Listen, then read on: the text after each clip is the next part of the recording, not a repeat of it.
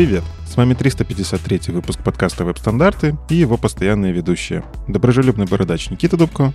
Сам по себе Вадим Макеев. Мифический фуллстек Андрей Мелехов. И не только менеджер Алексей Симоненко. В этом подкасте мы обсуждаем главные новости фронтенда за прошедшую неделю.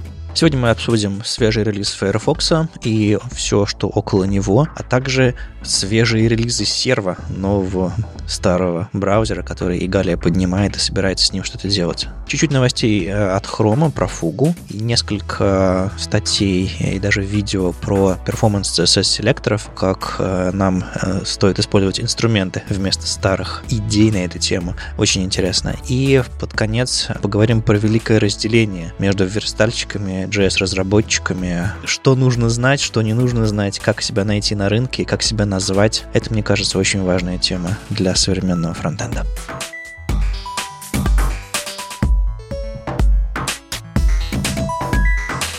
Ну и начнем с релизов браузеров. Э, в этот раз нас порадовал Firefox, и снова нас порадовал Марат Тоналин, который переводит э, вот эти релиз-ноуты с английского на русский. Но я, кстати, буду подглядывать все равно в английский, потому что там больше гораздо написано. Начнем с того, что в Firefox поддержали значение авто у свойства Content Visibility. А, это ну, такое прикольное свойство, которое говорит браузеру, что в целом этот контент ну, как будто бы можно не рисовать. Например, у вас что-то где-то спрятано, браузер тратит время на то, чтобы это отрендерить, э, посчитать все, что там нужно. Кажется, это время можно не тратить. Когда вы ставите Content Visibility Auto, браузер будет знать, что эти страницы, они не то чтобы сильно значимые, можно отложить их отрисовку. А, в целом такая интересная оптимизация, но я бы, кстати, аккуратно такие штуки использовал, потому что, ну, там браузер принимает решения, их надо замерять вместе с Web Vitals как-нибудь, повлияет ли это, действительно ли это улучшит. Но в целом свойство хорошее, в том числе потому, что оно ну, более кросс-браузерно становится. В Chrome эта штука довольно давно работает. Странное внедрение. Я даже не знаю, где я его могу использовать, но поддержка ключевых слов mark, mark текст и button border добавилась в CSS. Ну, то есть, если вы хотите использовать встроенные, ну, это не переменные, это константы для позначения каких-то цветов, mark с большой буквы, mark текст. Что это такое? У вас есть э, такие HTML-элементы, как mark, а внутри них по умолчанию там есть такая подсветочка, желтенькая, внутри какой-то текст. На самом деле системно... Она, она, короче, не всегда желтенькая. Она вот реально зависит от того, какой браузер, какой, какие там настройки в контрастной теме, я, насколько помню, она тоже меняется. В общем, у браузера есть какие-то эвристики, как показывать это все правильно контрастно. У Edge, кстати, очень много там было... Я, я видел прям research, как они цвета подбирали. Они статью про это писали. Суть в том, что вы, если хотите, можете этот цвет получить. То есть, наверное, для интерфейсов это будет полезно, если вы используете используете прям много всякого системного а, и хотите прям использовать такие же цвета, как использует система, вы можете это получить. Вот button border тоже интересное свойство, потому что у каждого браузера а, оно может быть по-разному по умолчанию. Да, мне кажется, это очень полезно опираться на системные цвета, когда, допустим, ты используешь какой-то дефолтный, допустим, стиль браузера, но тебе нужно внедрить что-то кастомное туда, э, что, допустим, использует другие теги и вообще не так выглядит. И ты берешь и говоришь, мне, пожалуйста, такие же цвета, как, как вокруг меня браузер все раскрасил. Ну и ты сказал про значение, что они там с большой буквы, марк текстом, там, camel кейсом. CSS э, все равно все строчное. То есть люди current color пишут camel кейсом по привычке, а я последнее время начал переводить current color в сплошную строчную, ну, чтобы оно не цеплялось за глаз, чтобы оно не лезло своим особым кейсом. Так что пишите все строчным, не парьтесь. Вот я бы на самом деле не советовал писать строчными ровно для того, чтобы понимать значение. Ну, знаешь, это как в JavaScript. Мы константы пишем капсом. А-а-а. Чтобы вот смотришь в тексте, он тебя на, на тебя орет. Ну, это старый вот этот подход, да, когда ты специально заводишь вот эти вот константные значения.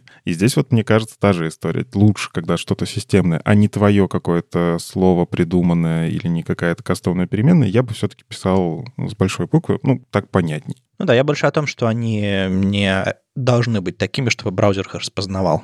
Не забывайте, что он кейс независимый. Ну, еще из интересного добавили, если у вас есть э, инпуты типа range, вы можете привязать к нему элемент даталист.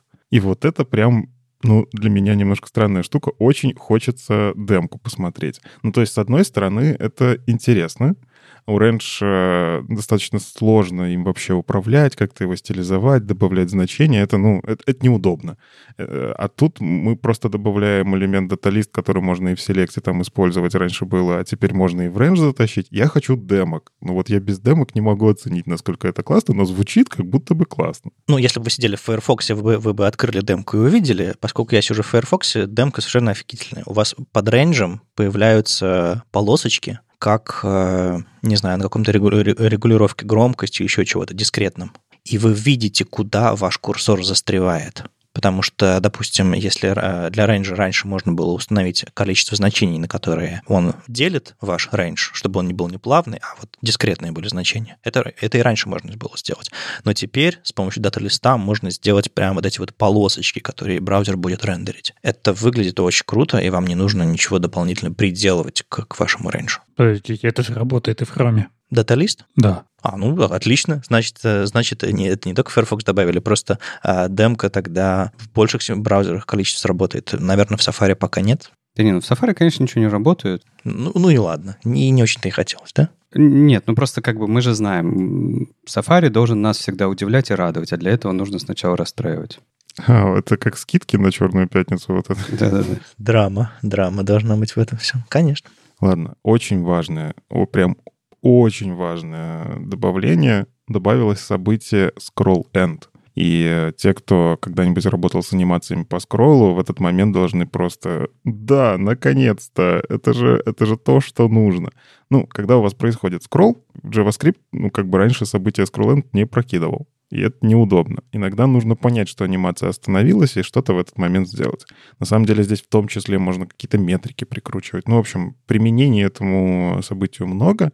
Оно теперь есть в JavaScript, в, ну, понятно, что это дом API, и оно есть в Firefox. Я, я вот очень хочу, чтобы оно прям везде-везде начало поддерживаться. Насколько я знаю, как раз-таки вот в Safari тоже его нет, а, потому что я, я не знаю почему, но в Safari scroll пока что не работает. Тем не менее, это очень важная история, когда, ну, мы, мы видим, что в CSS появляются всевозможные scroll-linked э, анимации, э, всевозможные вот эти привязки, ну, когда мы сам прям через CSS задаем карусельки, которые там привязаны к экрану, а, и вот это вот событие в JavaScript можно прям очень классно комбинировать и делать карусельки да просто меньше кода писать. Раньше просто это все мы навешивали какой-то event listener, который смотрел вообще, меняется позиция скролла, не меняется, не меняется, окей, значит, анимация закончилась. Но это, это не производительно ни разу. А здесь можно это делать просто одним ивентом. Короче, потрясающе с точки зрения перформанса, гораздо проще решение, чем было раньше. Ну и, кстати, Firefox внезапно, мне кажется, делает такой укол, наверное, в сторону Chromium, я бы сказал. Есть э, понятная история с тем, что, ну, возможно, вы помните, мы как-то это обсуждали, э, для экстеншенов очень много прав есть, и, э, в принципе, разрабатывается манифест для экстеншенов, который, ну, эти права немножечко урезает потому что много там атак с экстеншенов, можно всякое делать неприятное для пользователя. А, и в том числе была такая большая история, что хотели урезать доступ к сетевым запросам. Ну, это нормальная история с точки зрения приватности данных пользователя, но пришли от блокера и такие, вы чего? Вы что делаете? В смысле урезать доступ к сетевым запросам? Так там, по-моему, половина расширения сломается. Ну, то есть, э, подожди, я правильно понял, что вот эти вот фейчи ты ничего не сможешь запускать XML, HTTP реквесты из э, расширений. То есть в этом идея. Вот это все запретить? Не-не-не, не совсем. Свои запросы ты делать можешь сколько хочешь. Доступ к пользовательским э, запросам. Ну, А. то есть у тебя в приложении есть запрос, и ты его прям смотришь. А с точки зрения приватности, ну, такое себе. Но с точки зрения от блокеров, ну, это, это самая важная штука — смотреть на запросы и получать их результат еще до того, как что-то это получил браузер, ну, короче, прям внедряться. Так вот, а Firefox здесь пошел на то, чтобы в манифесте версии 3 добавить возможность вот именно таким вот расширением то, что было в манифесте версии 2, то есть больше возможностей работы с сетью. Там все равно есть возможность работы с сетью какая-то, но она сильно урезанная. А вот э, Firefox пошли дальше. Они прям восстановили некоторые функции, опять же, скорее всего, с точки зрения защиты пользователей от рекламы. А, а по- почему, ну, я не знаю, может быть, вы видели какие-то обсуждения вокруг этого.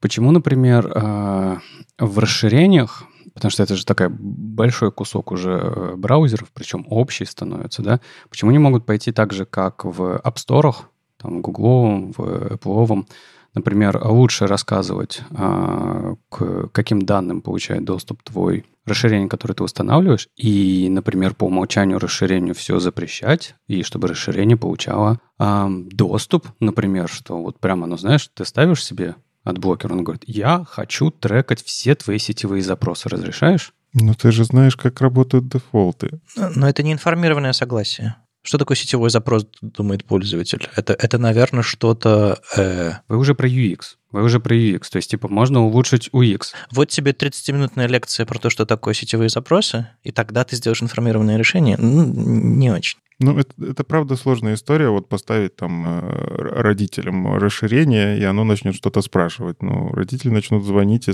а что это, что это, почему у меня таких раньше не было попапов. Хорошо, а альтернатива какая? Все запретить. Альтернатива на самом деле обсуждать дальше. Я вижу, что здесь э, все еще горит и у разработчиков расширений, и горит у браузеров, а, и постоянно эти обсуждения идут. Действительно, есть проблемы с безопасностью. Действительно, есть разные способы установить приложение через там э, Chrome Extension Store.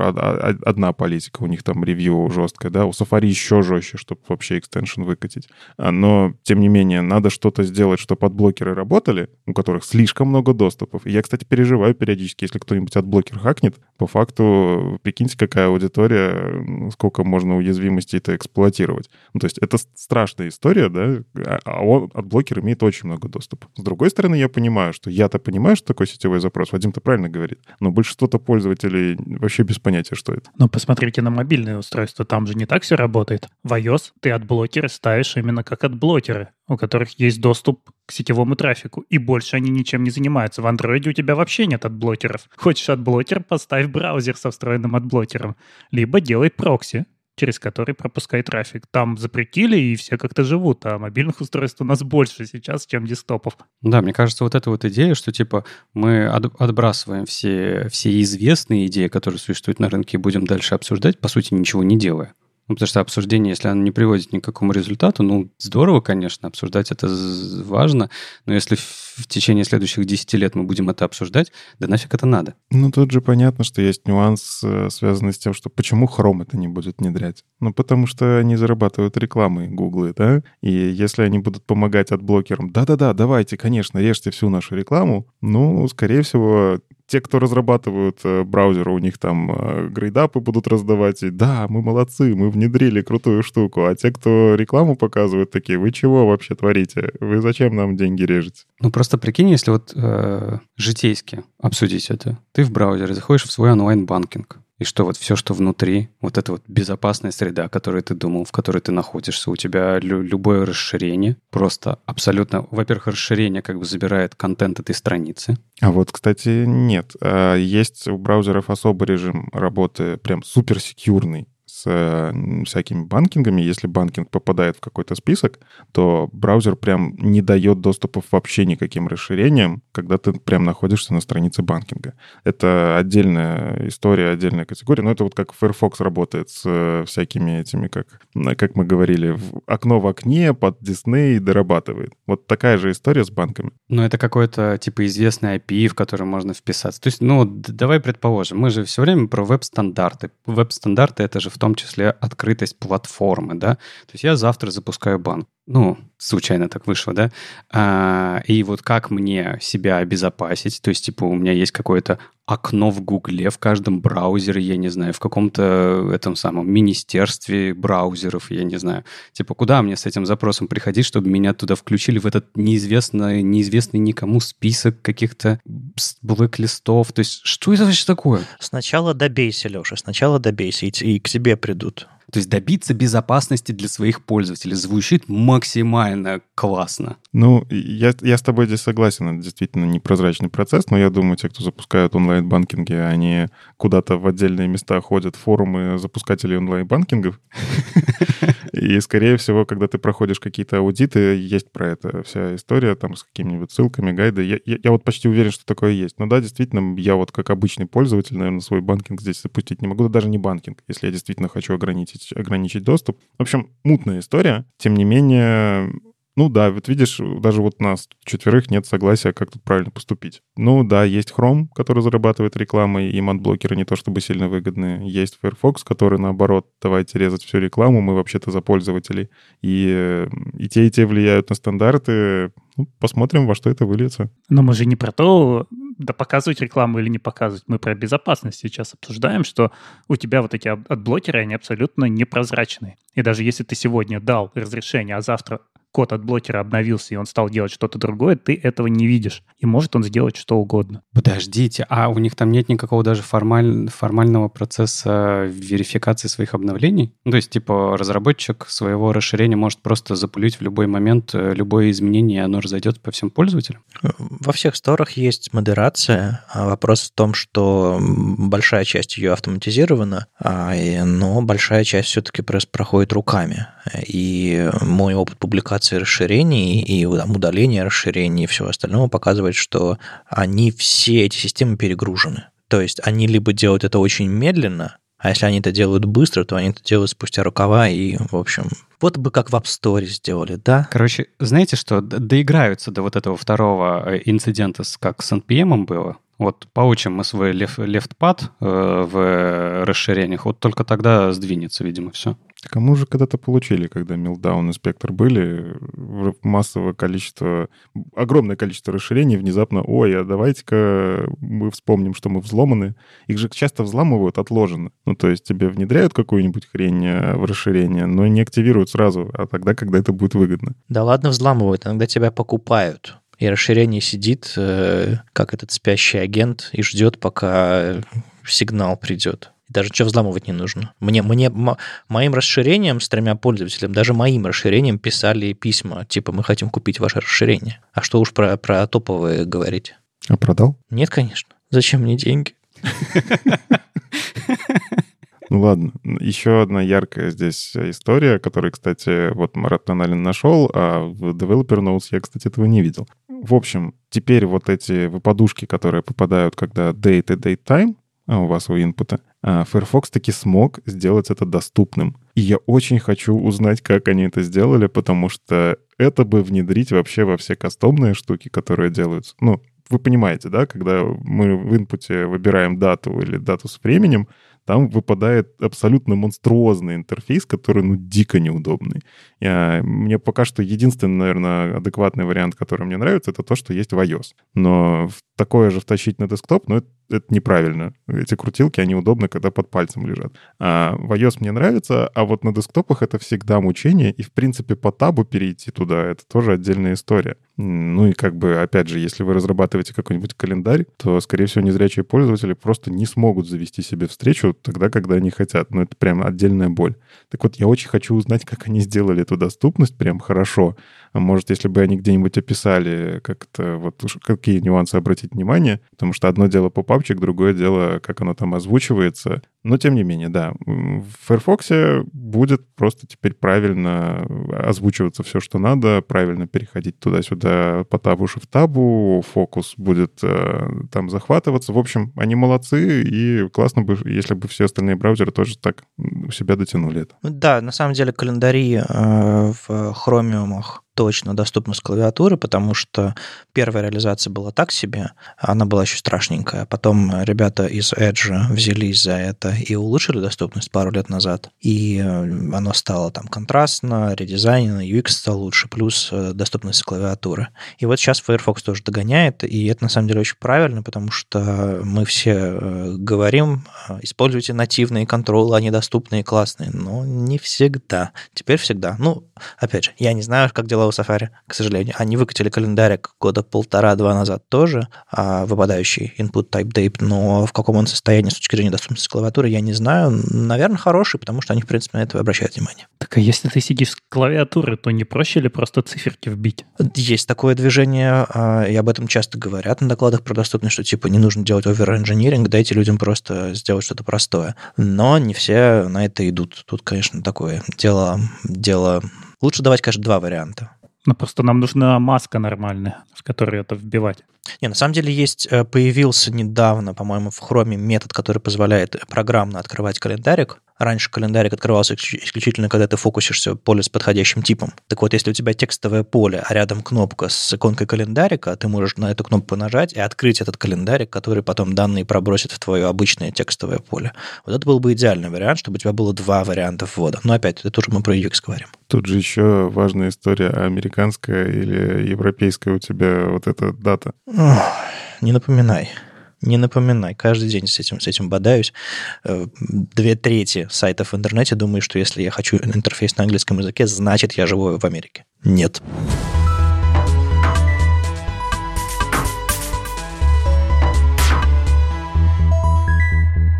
Ну, еще одна интересная вещь про Firefox, которая пока что не в релизе, но intent to ship, я вот как раз подписан на канал Intent to Ship, который периодически просто достает какие-то... Мне интересно, это автоматизировано или нет происходит, но, скорее всего, автор как минимум подписан на Google группы, где как раз-таки браузеры... Чаще всего, вы удивитесь, но браузеры сообщают о том, что они собираются что-то выкатывать в Google группах. Вот в том странном комьюнити, которым кроме них, наверное, никто и не пользуется. Ну, слушай, Никит, важно сказать, что не совсем в Google группах, потому что это Google группа — это же просто список рассылки.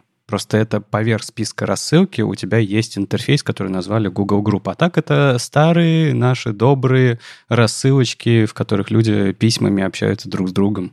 Ну, в, в, в VSTL рассылка до сих пор живет, сколько там, с 90 какого-то года. И там люди по-прежнему обсуждают какие-то вещи, связанные с CSS. Не все на GitHub переехал, к сожалению. Почему? Это же то самое, это распределенный веб нормальный. Ну да, ну да. Почтовые голуби распределенные. Ну так вот, а Firefox внезапно а, начал работать с печатными стилями. Почему внезапно? Это вот такая спецификация, которую я, я вот очень давно делал доклад, и там уже в тот момент, когда я делал доклад, можно было найти доклады 2010 года, они такие же. Ну, то есть там вот ничего не меняется, перекати поле просто вот э, гонять можно по этой спецификации, но внезапно я вот увидел, что они собираются именованные страницы добавить в печатные стили, и потом залез в спецификацию и вижу, а ее кто-то редактировал. Там они прям что-то пишут, э, добавляют всякие ну, уточнения. Более того, оказалось, что и Chrome э, пропечатное всякое дело. Но про Chrome я на самом деле слышал, что они с этим работали в тот момент, когда они добавляли папетиры и возможность сохранять в PDF. Они какие-то вещи чинили. Видимо, вот именно для того, чтобы PDF сохранялось нормально. Но внезапно Firefox тоже туда зашел и такие, окей, мы сделаем именованные страницы. У меня, ну, во-первых, первый вопрос, да, нафига это все, все еще надо? То есть, э, неужели мы все еще печатаем веб-страницы на бумагу, да? Но если вот ты сейчас, когда рассказывал, ты сейчас говорил, что это используется в том числе в генерации PDF, если эта спека используется для генерации PDF, окей, вопросов нет. Но печатать Наверное, лучше приложение собрать, да, и сохранить куда-то все туда. Так печать — это и есть генерация PDF. Но по факту браузер тебе выплевывает PDF-ку, которую можно отправить на печать. Так Лея Веру свою книжку написала «Секреты CSS» в браузере и отправила PDF-ник в, в, в редакцию. То есть мы, мы бейджи писали, печатали на, на Peter CSS Conf из браузера. Как мы ее печатали? Я, конечно, не использовал все директивы page и так далее, потому что там была тогда еще поддержка была послабее. Но в целом, если бы нам нужно было напечатать какую-то книжечку бейдж, мы бы могли использовать страницы точно так же. Я, на самом деле, сейчас пишу статью про печать э, в браузере э, из CSS э, в PDF условно, для того, чтобы потом в полиграфии делать. Но я пишу это на примере принца, Prince — это отдельный движок браузерный, который, в котором там трансиженная анимация не работает, потому что он прям заточен про то, чтобы печатать в, в PDF. Но там поддерживаются все возможности для печати, там куча дополнительных возможностей поддерживается для печати, которых даже в спеках нет. И они, на самом деле, драйвят эту историю с печатью очень, очень сильно. Так даже тоже издательство O'Reilly, которое с вот этими потрясающими животными на обложках, оно же на самом деле, у них есть свой движок, а, там свои даже есть какие-то CSS-свойства, ну, то есть доработанная вообще версия HTML и CSS под их нужды. Но факт в том, что они по факту используют движок HTML, CSS и свои какие-то нашлепки для того, чтобы генерировать PDF. Хорошо, хорошо. Я, вы так накинулись на меня. Ну, значит, защитили, значит, оно нужно. А, просто в моем мире, знаешь, как-то э, вся печатная продукция постепенно исчезает.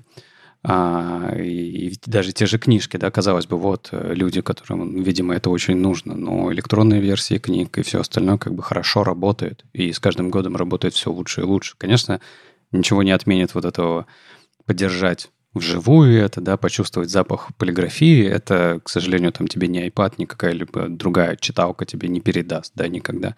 Ну, в общем, ладно. Нужна спека, окей. Если еще и для генерации PDF это делается, тоже окей, ладно, понял. Ну ладно, давайте вернемся, что за именованные страницы такие. А, по умолчанию вы, если хотите что-нибудь э, взять и, ну, короче, в страницу прям стилизовать, добавить у нее маржинов, добавить номера страниц и так далее, есть а, именно для печатных стилей add page. Ну, это как от media мы пишем, только там add page. А, и он по факту берет для страницы, там есть отдельный набор полей, которые прям только для add page применимы, но суть в том, что это просто все страницы ты стилизуешь одинаково. И я в свое время, опять же, когда делал тогда доклад, э, как на CSS дипломные работы писать, так вот, э, была реальная проблема с тем, что есть страницы, которые нужно расположить горизонтально. Есть страницы, у которых должно быть там не А4, а А3. И приходилось ну, просто делать отдельные документы. Это единственный вариант, как при помощи CSS было нормально сделать. А сейчас они добавили возможность именовать страницу. То есть вы пишете add page и даете имя. А этому имени вы задаете какие-то отдельные свойства. Вы можете задать, кстати, размер, есть свойство size,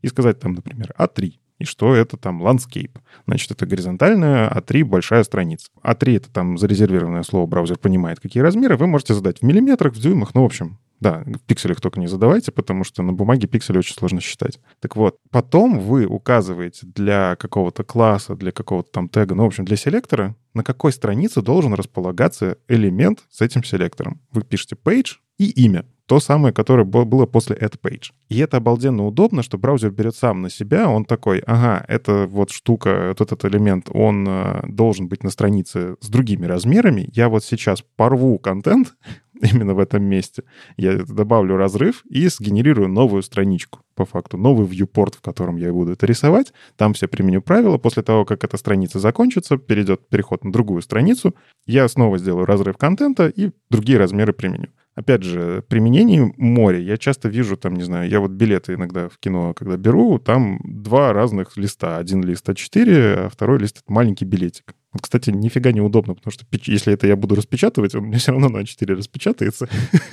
Но с точки зрения PDF-генерации, маленький красивенький чек. Заботься о лесе, Никита. Да я забочусь, на самом деле. Я как раз-таки PDF-ки сохраняю. Но при этом я вижу, что эти билеты часто генерируются на сервере. Ну, и, возможно, ровно потому, что нет другой возможности, но в браузере это сделать невозможно нормально, чтобы это были разные размеры. Сейчас станет возможно. Ну и в целом, на самом деле, ко мне на одном из метапов подходил человек, который говорит, я вообще разрабатываю фреймворк для печати, и хочу сделать это на браузерных технологиях, вот, поэтому, видимо, вот, если он нас слушает, он сейчас немножко может порадоваться, у него добавится больше возможностей в этот самый фреймворк. А, маленькая такая, по факту, новость, потому что это еще intent ship, это еще не внедрили, но почему меня это радует? Действительно, CSS Print Media, вот эта спецификация, она, ну, такое ощущение, что на нее забили. Вот я понимаю, в принципе, Леша правильные причины говорит, кто сейчас печатает вообще?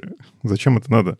А, тем не менее, видимо, есть какой-то запрос, видимо, есть какая-то нужда, в том числе для генерации PDF. Я вижу, что обсуждение на том же GitHub про PDF периодически поднимается. А, и, ну, скорее всего, раз Firefox сюда смотрит, а мы, кстати, обсуждали, что они там про печать тоже иногда какие-то вещи просто фиксят, а здесь прям добавили фичу. Возможно, это тоже станет частью какой-то веб-компата. Да, Леша просто защищает Safari, в котором нет поддержки. Да нет, я просто на самом деле, я говорю, э, вот ты говоришь, что нет сейчас задач, да, я про немножко другое. Количество задач, э, которые решаются с помощью печати, со временем уменьшается. Если раньше мы чуть ли не карты распечатывали, да, помните же хороший доклад, как печатать карты? Сейчас это не нужно. Сейчас это очень много задач, которые решались раньше с помощью печати, решаются другими способами. И вот ощущение, что количество этих задач с каждым годом уменьшается. Ну, я понял, что оно не, не дошло до нуля. Вы мне сегодня это подсказали.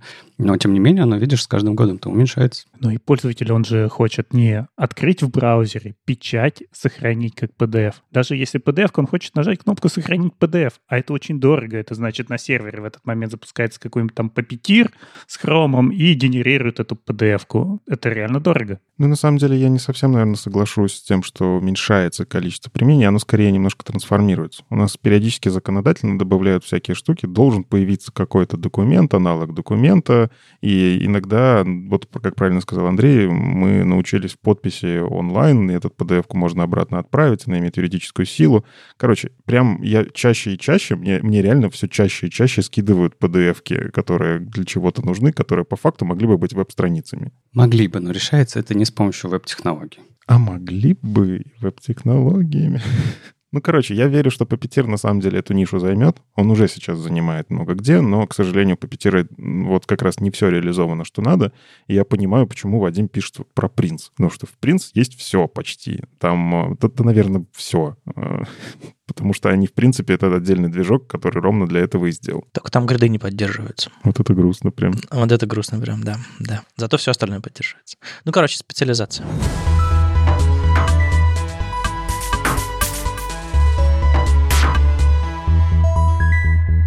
Мы когда-то упоминали в подкасте про движок серва, который Mozilla начала разрабатывать в 2012 году, и на самом деле под этот движок серва начал развиваться еще язык Rust, и Rust зажил, зажил своей собственной жизнью, а движок серва как-то потихонечку сошел на нет, про него новостей особо не было, хотя какие-то части, написанные для серва на Rust, потом внедрялись обратно в Firefox, и какие-то вещи ребята переписали, ускорили. В общем, это был такой R&D проект, Research and Development, который они, а, из которого они какие-то вещи для себя потом забирали. И вдруг неожиданно а, знакомая вам и нам а, и Галия, такой инди-проект, который помогает браузерным компаниям и не только браузерным компаниям писать браузеры, развивать, они недавно взяли под крыло браузер Volvic для браузер для VR, они MathML запилили, они, ну, в общем, много чего делали. Они делали разные голосования за, за фичи, за, за деньги сообщества. Ну, общем, если вы полистаете новости наши вот э, в чате, э, которые у нас много лет выходили, можете поискать там новости про как и про серво, так и про Игалю. А? В общем, архив никуда не делся. Вот. И тут э, они приходят, говорят, а мы собираемся оживить проект. В 2023 году серво продолжает жить дальше, и они, не знаю, кто принес деньги, но, в общем, с тех пор серво перешел в Linux Foundation из Mozilla, то есть они Mozilla это стартовала, но вроде бы как это не их проект. Это open source большая штука, которая а, является независимым открытым движком, а, и вот Галя сейчас собирается в этом году его развивать. А, планы не то чтобы очень большие, они собираются там оживить дискуссии, они собираются там почистить э, репозиторий, issue, по issue пройтись, они собираются CSS2 layout, набор тестов, веб-платформ тестов пройти. Они собираются, и был об этом смешной твит одного из разработчиков, который будет работать, э, тест ACID 2 внедрить, потому что у них там немножечко рожица разваливается, но немножко, немножко, не на уровне E6. ACID 2 — это набор э,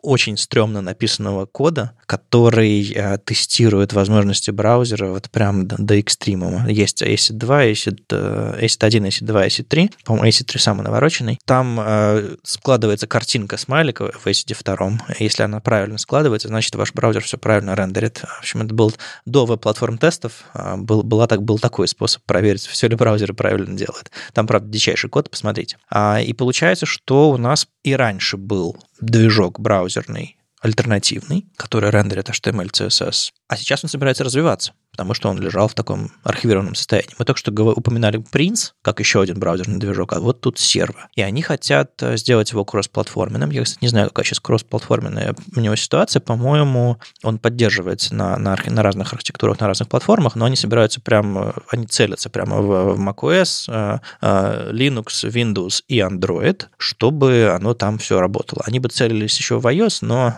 есть нюансик с iOS. Нельзя там браузерных движков других. А, ну, когда разрешат, я думаю, они быстренько портируются. Но его же хотели для разных ARM-устройств использовать, то есть такое embedded решение, поэтому непонятно, зачем они на десктоп идут. Я так понимаю, а, разные embedded решения бывают на разных платформах, на разных операционных системах. Есть э, и всякие там терминалы, очень простые, на каком-нибудь там Windows Portable Edition и так далее. То же самое бывает с Linux, то же самое бывает с другими десктопными платформами, когда очень маломощное устройство очень просто практически headless используется, и там было бы неплохо запускать сервер тоже. Знаете, что забавно? Что такой взгляд в прошлое, да? И прогнал сейчас ACID 2 и ACID 3 тест во всех движках, ну, релизных, да, в Safari, в Chrome и в Firefox.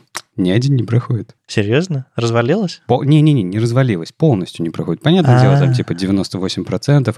У, например, у рожицы во всех браузерах есть а, полосочка под глазами, которой не должно быть. А SID-3 тест, он проходит там на 97%, на 98%, вот где-то так. Деградировали, деградировали. Надо будет включить ACID-тесты в, в веб-компат следующий. Тут, мне кажется, важно, чтобы вот устройством, на котором стоит сервер, давали ходить только в какой-то свой маленький интернет, который для них и предназначен. Потому что иначе, если у тебя появляется на embedded устройстве браузер, в котором половина интернета не работает, то возникает вопрос, а должен ли я его поддерживать на своих сайтах, потому что появились люди, у которых есть какой-то такой странный браузер. Не, ну я полагаю, они не пытаются сделать из этого consumer какой-то э, браузер. Они для этого хотят сделать браузерный движок. И когда он будет готов когда он будет проходить все тесты и, и так далее, и так далее, тогда, я думаю, из него можно будет делать какие-то браузеры, на которые ходит большой интернет. А сейчас они просто хотят сделать движок, который будет достаточно легким, чтобы его можно было э, запускать на маленьких устройствах, потому что Chromium жрет как не в себя, и все остальные тоже.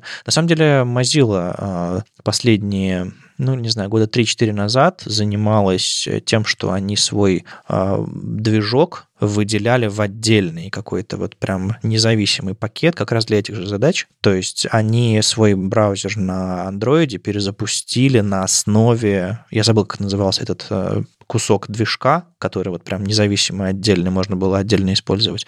Но они переписали архитектуру, чтобы это можно было прям вот а, чуть ли не построить браузер на его основе. Но это куда-то далеко не ушло, и, видимо, это вот а, этот серво делает что-то похожее. Они собираются сделать какую-то... А, то есть это скорее не Chrome, это скорее Blink. И вот тут вопрос на самом деле. А что изменилось с прошлого раза, с прошлого этапа разработки серва? Ну, то есть, э, очевидно, что появились деньги, да, но все проблемы-то никуда не делись. В прошлый раз э, все остановилось на том, что э, написать движок в современное время очень сложно, потому что там каждый движок за тобой тащит, тащит кучу легаси. Вот правильно Андрей говорит, если мы говорим про большой интернет, то чтобы этот движок поддерживал большой интернет, тебе нужны годы разработки. Мы же в прошлый раз, по-моему, обсуждали, что за последнее время не появлялось новых движков. Тот же самый Blink не новый движок, это WebKit. А WebKit — это KHTML, да? И все это несет в себе в кодовой базе наследие типа рендеринга всего интернета. А вот серво такой, хоба, мы сейчас напишем движок, который будет рендерить весь интернет. Но это же вот в прошлый раз на этом все и заглохло, потому что это нереально. Ты так говоришь, как будто ты знаешь, на чем, прям уверенно знаешь, на чем в прошлый раз все заглохло. На совместимости? Нет. На то, что у Mozilla деньги кончились. Не, ну в смысле, там оценили, сколько на времени понадобится довести его до ума. Там были какие-то оценки в районе 10 лет. Ну, это все было связано, если у тебя, не знаю, пол разработчика по выходным работает над сервером, естественно, тебе нужно 10 лет. А когда у тебя э, задачи не сделать из этого полноценный браузерный движок, а сделать из э, какой-то subset фич для маленьких устройств, когда у тебя есть конкретная четкая цель, которая не является захватить весь мир как новый браузерный движок. К ней гораздо проще двигаться. И вот э, сейчас кто-то, видимо, вложил денег, надо разобраться кто, чтобы в течение года команда Игалия поняла, что можно с этим браузерным движком сделать. Не факт, что это будет работа продолжаться в 2024, 2025, 2026 годах, но на 23 год есть план, и я надеюсь, он закончится хорошо, потому что разнообразие нам, кажется, нужно. Раньше было веселее. Presto, Trident, э, Edge HTML, вот это все было как-то здорово. На самом деле есть еще браузер Flow, с которым они сейчас начинают конкурировать. Браузер Flow тоже для embedded устройств. А, вы, конечно, про него не слышали, но я его раз в год про него упоминаю, что есть такой браузер. А, он для очень узких задач, и они регулярно, я их в Твиттере читаю, они регулярно хвастаются, вот мы поддержали такую-то часть спеки, вот мы научились рендерить что-то такое. Медленно, верно двигаются, и это не экспериментальный браузер, им пользуются на embedded платформах. Ну, вы просто так фокусируетесь на embedded. У серва у него все-таки сразу много задач. И они, причем, это изначально заявляли, а сейчас и Галия на это обращает внимание. У них задача сделать независимый движок. И это, кстати, важно, потому что Blink не выглядит независимым движком. Там вполне себе есть контрибьютор, который может заблочить тебе вливание того или другого. Во-вторых, это история про Linux Foundation. Они в 2020 году перешли в Linux Foundation. Это теперь не движок Mozilla. Это вот прям open source история. Это на самом деле важная история про то, что, ну, знаете, иногда нужно просто взять и написать по-новому. А, вот как в свое время Internet Explorer пытался выжить, да, но они поняли, что на самом деле переписать настолько сложно, что проще взять, перейти на Chromium, а здесь другой подход. Они все-таки решили, окей, мы, Галя, в принципе, знаем, как работают все браузеры, мы к ним ходим, смотрим и помогаем им писать. Мы знаем, как написать нормально и сделать на основе того, что сейчас умеет CSS, что сейчас умеет HTML. Ну, потому что раньше мы просто даже не задумывались о том, что когда-нибудь там гриды будут, когда-нибудь мы будем рендерингом динамически управлять и так далее. А сейчас для этого нужны новые подходы. Переписать текущий движок, ну, сложно, а написать снова по какой-то другой архитектуре, к тому же на Rust е, который сразу из коробки идет э, безопасная работа с памятью. Ну, короче, здесь очень много всякого заявлено, но они говорят, мы будем делать движок, который будет совместим с веб-стандартами. Ну, то есть это не только про встраиваемые. Встраиваемые — это скорее как side-эффект, что движок легкий, его можно встроить, но по факту нам на десктопах это тоже принесет э, профит, он тоже будет легкий. Не знаю, я тут, короче, с вами скептиком побуду, потому что, во-первых, э, я бы тут Игалию не ставил бы во главе угла, потому что Игалию просто наняли. Наняли на конкретную работу за конкретное количество денег. Это не то, что Игалия взяла под свое крыло, что сейчас они возьмут и покажут как бы новый, ну, типа, напишут хороший, правильный новый движок. Они ровно сделают столько, сколько их попросят в этом проекте. Правильно же? Я немножко пообщался с Брайаном Картовым, там, с Эриком Мейером, когда он уже при присоединился к Галии, и ты, наверное, не до конца представляешь э, степень идеализма и насколько это хиппи-коммуна, а не коммерческая компания. Там реально э, очень удивительная компания людей собралась, а у которых есть, понятное дело, богатые клиенты, как бы бюджет, понимание и так далее, но они многие вещи делают еще и для имиджа компании. То есть у нас есть экспертиза, мы поработали с этим проектом, оно, оно не принесло нам денег, но теперь все знают, что мы можем работать с браузером. То есть некоторые проекты они берут не только потому, что им заплатили кучу денег, а еще потому, что это принесет им какую-то а, publicity подходящий. Так что тут, возможно, есть в этом доля и чего-то другого. Ну, то есть я, я понимаю, что все-таки это коммерческая компания, но у них есть и другие мотивы. Хорошо, я согласен с тобой. Я верю, что они сделают свою работу, во-первых, отлично и, скорее всего, сделают больше, чем их попросят. Но, опять же, я не думаю, что это, это больше, это типа мы напишем весь движок. Давайте тоже по-честному на это смотреть. Даже если они какие-то куски перепишут и дадут э, идеи другим браузерам переписать так, как сделали они, ну, типа, опять же, смотрим на тот же самый Chrome. Они в свое время для того, чтобы таблицы сделать совместимыми с тестами, им пришлось выкинуть нафиг вообще все, что было до этого написано про таблицы, и написать ng-table, отдельный движок. Ну, то есть им реально пришлось это сделать, потому что совместимость была, ну, невозможна. Нашлепывать, нашлепывать, нашлепывать поверх все вот это было сложно. И им пришлось архитектуру переписать. И я вот склоняюсь к тому, что реально сейчас, в текущих реалиях, когда у нас очень... У нас контейнер queries появились, там динамические единицы измерения, вот браузеры-то это нашлепками делали, а здесь ты с нуля можешь спроектировать с учетом того, как это будет. Мне кажется, если они вот какие-то идеи такие классные предложат, у них же подсматривать можно будет. Это, в принципе, польза, учитывая, что браузеры между собой общаются, и Галия в целом ходит во все браузеры. Я, я, знаешь, я вот со стороны бизнеса просто на это буду смотреть. Да, это все здорово, но кто-то дал денег, и кто-то хочет что-то за это получить. Вот он хочет что получить? Чтобы, типа, Chrome типа посмотрел, как можно лучше сделать. Вот эта задача бизнес у кого-то как бы в голове появилась. Или какая? То есть явно же решают какие-то свои а, задачи. Мы их не знаем, мы даже не знаем, кто спонсирует все это дело, да, и насколько он спонсирует это дело. Ребят, короче, расходимся, денег нам не дадут в этом раунде. Не-не, если сообщество, если сообщество в этом проекте сможет получить много пользы, я только за. Но веры в то, что у нас появится из этой инициативы новый движок, у меня пока очень мало. Будет круто, если это так будет. Поддержу Лешу. Просто из-за объема, который необходимо написать, ну, объема кода, и количество людей в том же Гугле — это тысячи. И они все работают над движком. Ну, в смысле, не все тысячи, но огромное количество людей с большим опытом, накопленным там за десятилетия работы. Ну, сейчас там 7% уволят, и посмотрим.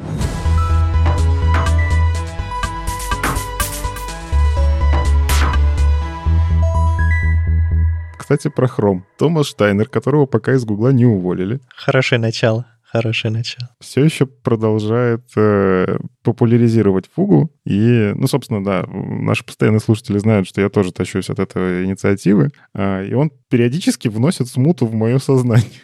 Объясню почему. Что такое фугу еще раз, для тех, кто еще не в курсе. Фугу — это проект по внедрению всяких нативных возможностей в браузеры. А по факту в Chromium браузере у них прям так и написано на странице. Ну, то есть это Edge, это там Opera та же самая, ну и Chrome, естественно. Кстати, Arc, он же тоже на движке. В общем, Fugu позволяет приносить всевозможные Bluetooth, MIDI, там, HID устройства ну и так далее. Все то, что доступно нативным приложениям, чтобы оно становилось доступно в браузере. И есть реальная проблема, что Firefox многие вещи отрицает, а Safari многие вещи просто не говорит, будет оно делать или нет до самого релиза. Оно не отрицает, а такие, мы, мы не будем комментировать. Я не буду говорить без своего авокадо. И в чем смута? У него есть несколько списков, что является фугу.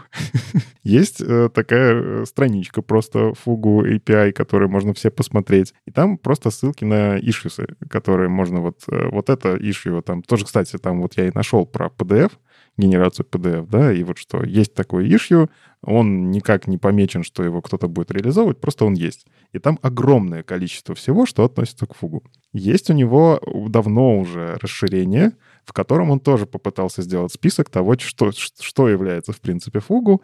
И в этом расширении список другой. То есть там появились какие-то вещи, на которых еще не заведены. Там какие-то вещи объединились в какую-то подкатегорию. Есть статья на web.dev е, где у него есть iFrame, который позволяет категоризировать, что является чем, и там тоже еще один список.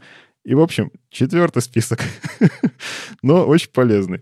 Томас сделал, на самом деле, сразу два э, приложения по факту. Ну, будем называть его приложением, потому что это PWA. Он сразу все такие вещи делает PWA, ровно для того, чтобы это было совместимо с Fugu. Он сделал вещь, которая называется How Fugu is my browser — а, насколько в браузере поддерживаются всевозможные фугу опишки. И он на самом деле сделал еще how fugu is my website. То есть ты можешь зайти на сайт и посмотреть, какие там опишки используются тоже из спецификации фугу. Он все это делает руками. Я вот на самом деле мне его жалко, потому что это все поддерживать надо. Автоматизировать эту историю сложно, и я знаю, что он это в Google табличках хранит. То есть у него там есть э, Google табличка, из которой он периодически вытягивает данные, оно как-то там под, подсобирается в приложение. Это, кстати, тоже забавно, что вот он реально вместо базы данных использует Google таблицы. А чем таблицы отличаются от таблицы? Не сейчас.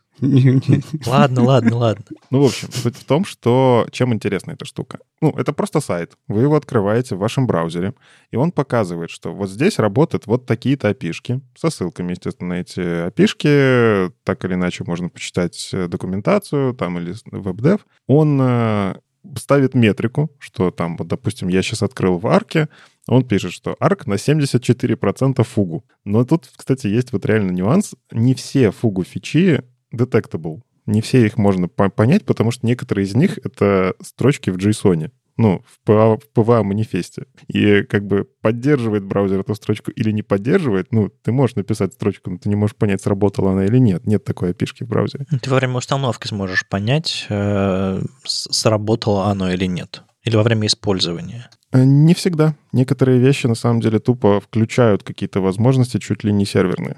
А, и, в общем, некоторые вещи просто невозможно. Оно как бы есть такая спецификация, сработала она или нет, пользователь как бы кайф получит, а браузер об этом даже не узнает. Но, тем не менее, многие вещи вполне себе детектятся фичу-детекшеном обычным. Проверяем, есть ли какое-то поле, или пытаемся трайкетчем это сделать. Собственно, а, я когда делал доклад про Fugu API расковырял, как это делает Томас, там все элементарно, у него реально в Google таблицах э, код, код сниппеты есть, который можно скопировать для того, чтобы это детектить. Ну и вот, я на самом деле первое, что я сделал, я полез в Firefox с этой странички. Причем я взял даже Firefox Nightly, ну, мало ли. Так вот, Firefox Nightly на 19% фугу. То есть они как будто бы отрицают фугу, но на самом деле на 19% они вполне себе фугу. А Safari Technology Preview 25. А мой обычный Safari 22. Мы побили Firefox. Да. Ну, если в Firefox включить все эти флаги, которые у него выключены, я думаю, он еще наберет. Ой, начинается. А если в Safari включить все флаги, а давайте в Chrome все выключим, наоборот, все флаги. У меня, кстати, свежая сборка Firefox Nightly. Я еще не успел включить всякие экспериментальные штуки. Поэтому это вот такое 19% чистенькие. Знаешь, что мне, Никит, понравилось вот в, в этой страничке, что а, он еще из Chrome статуса э, притащил процент использования той или иной фичи, э, в принципе, в интернете. Ну, ничего нам особо говорить-то и не должно, да, но прикольно видеть, что а, это же график, он а, накопительный, да, он показывает именно, как со временем растет использование той или иной фичи, и вот при, прикольно здесь в одном месте можно посмотреть на это. А как это сделано? Ну, то есть я знаю, что они собираются из анонимной статистики хрома, они где-то доступны? На Chrome статусе. Ты можешь кликнуть на этом графике, и он тебя переведет на страничку, где ты посмотришь, как это используется в интернетах. О, точно. Да, собственно, если вы не сняли галочку «Отправлять анонимно статистику хрому», вы помогаете наполнять этот хром-статус. Андрей, причем это, эта штука, она какое-то время вот на их хром-платформе существует, и оттуда как раз многие берут свои какие-то а, данные или для исследований, или еще для каких-то таких вещей. В принципе, удобная штука. Но, кстати, графики эти смотрите тоже аккуратно, потому что, кажется, как, как это классический прием статистики. Там берется минимальное значение, максимальное значение. Максимальное значение мы дорисовываем до соточки, ну, 100%, да, да, э, не забудьте сделать ховер на эти графики, потому что там соточка обозначает 0,00007% страниц. Это как бы ну, это настолько ничтожно мало может быть, что может и не стоит на эту штуку пока смотреть. Конечно, ну да, статистикой нужно уметь пользоваться, но я в таких графиках всегда а, смотрю не на а, конечные значения, а на тенденции. То есть если у тебя есть рост, или этот рост, например, он а, не линейный, а как он называется -то? Математики в чате. Экспоненциальный. Экспоненциальный. Ага, математики в чате. Вот. И, и тогда понятно, что оно идет вверх, и что рано или поздно, ну, то есть уже можно будет присматриваться. А если такая ленивая штука, линейная, может, она так и останется где-то там. Поэтому, а, в принципе, если Safari и Firefox смотрят на Chrome статус с точки зрения вообще стоит ли им это внедрять, то, в принципе, они делают правильно, потому что если фича не используется, наверное, и не надо тратить на нее время. Ну, и несмотря на то, что там может быть экспоненциальный рост, э, я вот нашел несколько фичей, у которых настолько маленький процент, что кажется, это просто мои демки, которые я делал. А, я их просто слишком часто релоудил во время подготовки доклада, и оп, я повлиял. Но, короче, это все равно полезно. Это Томас на самом деле сделал очень классную штуку. А, и вот это расширение браузерное тоже забавно. Я его давно себе поставил. Действительно, оно периодически показывает, что некоторые сайты используют очень интересные вещи внутри себя. Я вот, например, внезапно там на каком-то новостном сайте увидел зачем-то доступ к веб-Bluetooth. Причем он у меня его не спросил. Там просто в коде где-то есть обращение к Bluetooth. Я не понял, зачем. Зачем новостному сайту это надо. Но у них в коде где-то это зашито. Он просто делает эвристику кода, на самом деле. То есть он не смотрит, э, действительно ли оно как-то это используется в этот момент. Но зачем? Что? Может, это какая-нибудь либо фича детектор, которая была? Типа он вот э, всем скопом проверяет все модные фичи, отвечает, как бы есть оно или нет. И все. Помнишь, как, помните, какая-то либа такая была раньше, популярная? Modernizr. Да, она у тебя в этот в HTML, да, вставляла классами все, что поддерживается. Может, это она и есть. Ну, может быть. Ну, то есть фингер, фингерпринтит тебя, фингерпринтит. Вполне, может быть.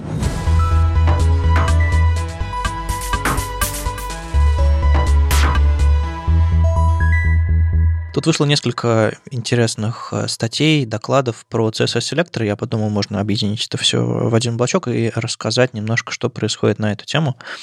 Во-первых, э, сообщество продолжает открывать для себя, э, как некоторые новые селекторы работают, и и в процессе удивляется. А, Брамас Ван Дам написал статейку, ну, по сути, короткую заметку, которая говорит, ребята, селектор is немножко по-другому работает, чем, чем как вы думаете. Он э, работает, по сути, как отдельная часть селектора, отдельно рассчитывается, а потом уже присоединяется к другому. То есть есть простейший пример, точка А пробел, точка Б пробел, только точка С пробел, которая, по сути, говорит, С вложенный в Б, Б вложенный в А. И если, э, допустим, последнюю группу Б вложенный в С завернуть в из, получится А пробел из, и в скобочках уже Б пробел С, по идее селектор остается точно таким же, да? То есть мы ищем С, который внутри Б, который внутри А. Ну, то есть э, это первое интуитивное соображение. Ты говоришь первое, у меня и второе, и третье. Я пока этот пример смотрел, я такой, в смысле, а в чем подвох? Так я же не говорю, что я сам сразу понял. Но идея в том, что э, сначала рассчитывается э, вот этот селектор внутри B и C, находится цель а уже потом оно каким-то образом приделывается к А. То есть э, С найден, а потом оно ложится внутри А, и Б, по сути, выкидывается. Ну, то есть не выкидывается, учитывается, но если вы вставили туда из, а, вложен C в, а, в B или нет, относительно А, уже не важно. То есть сработает и а, а, а, Б, допустим, если у вас на одном теге два класса стоят, то есть вложенность не, уч, не будет здесь учитываться. Сработает а, в вариант, где B, А, и там внутри C лежит. Короче, селектор нелинейно, не одним махом обрабатывается, как, как мы привыкли, а группа is делает его все-таки э, отдельной частью, которая отдельно рассчитывается и потом уже идет дальше. Ну вот я здесь, когда вот эту понял, знаешь, сначала не понял, а потом как понял. Угу. Вот э, здесь вот та, та же история была. Мы привыкли, ну, это реально привычка. Ты когда читаешь код, не, не знаю, когда в ECMAScript появились вот эти странные скобочки равно больше, я уже говорил, что почему больше равно стали писать по-другому в новой спецификации. Но потом привык, что это функции, да, то же самое в CSS. Мы привыкли, что мы читаем слева направо. Браузер, многие знают, что читают справа налево, но мы читаем слева направо. И ты читаешь is, но внутри-то вот эта знакомая конструкция, мой селектор. Так вот, is надо в голове перестроить. Я уже перестроил, я тоже точно так же там на has смотрю, хотя has, кстати, вот здесь не, ничего не ломает. Ну, where, тот же самый, надо так смотреть. Is — это один единственный признак.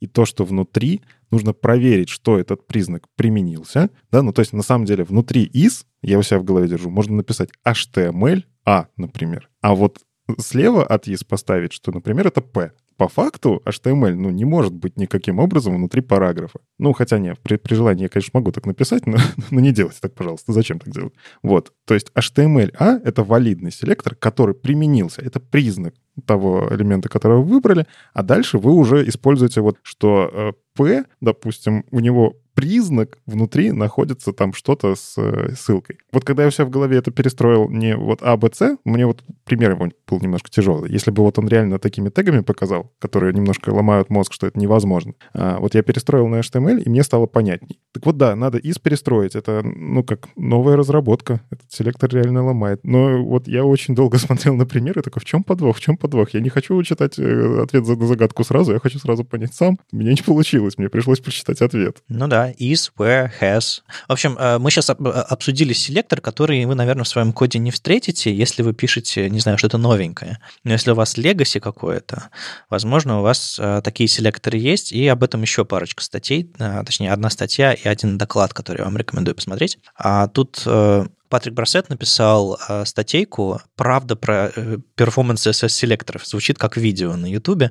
Желтовато, но, но статейка хорошая. Э, минус в том, что он публиковал ее в блоге э, Microsoft, э, блог windows.com, и там отвратительная верстка, но включите режим для чтения, может быть, вам станет полегче. Так вот, э, статья не про то, как, какие селекторы быстрые, а какие медленные, статья про то, как это считать. Потому что tools, not rules — это вот правило, с которым, э, с которым всем разработчикам нужно идти по жизни. Не запоминайте, что должно быть быстрым и классным, считайте и желательно автоматизируйте это тоже. Тут пока автоматизации нет, но в DevTool'ах э, можно включить аналитику по селекторам и понять, какие из них медленные. И Патрик собирает страничку, в которой там около 5000 элементов. Это на самом деле, ну, такая средних размеров страница в интернете. Ну, может быть, чуть более тяжелая. Там простенькая, простейшая галерейка, она там фильтруется, а, и он говорит, что вот на этих 5000 элементах вот эти селекторы, и он перечисляет какие-то селекторы, типа, которые мы сейчас обсудили, там, типа А, Б, С, вложенные друг в друга,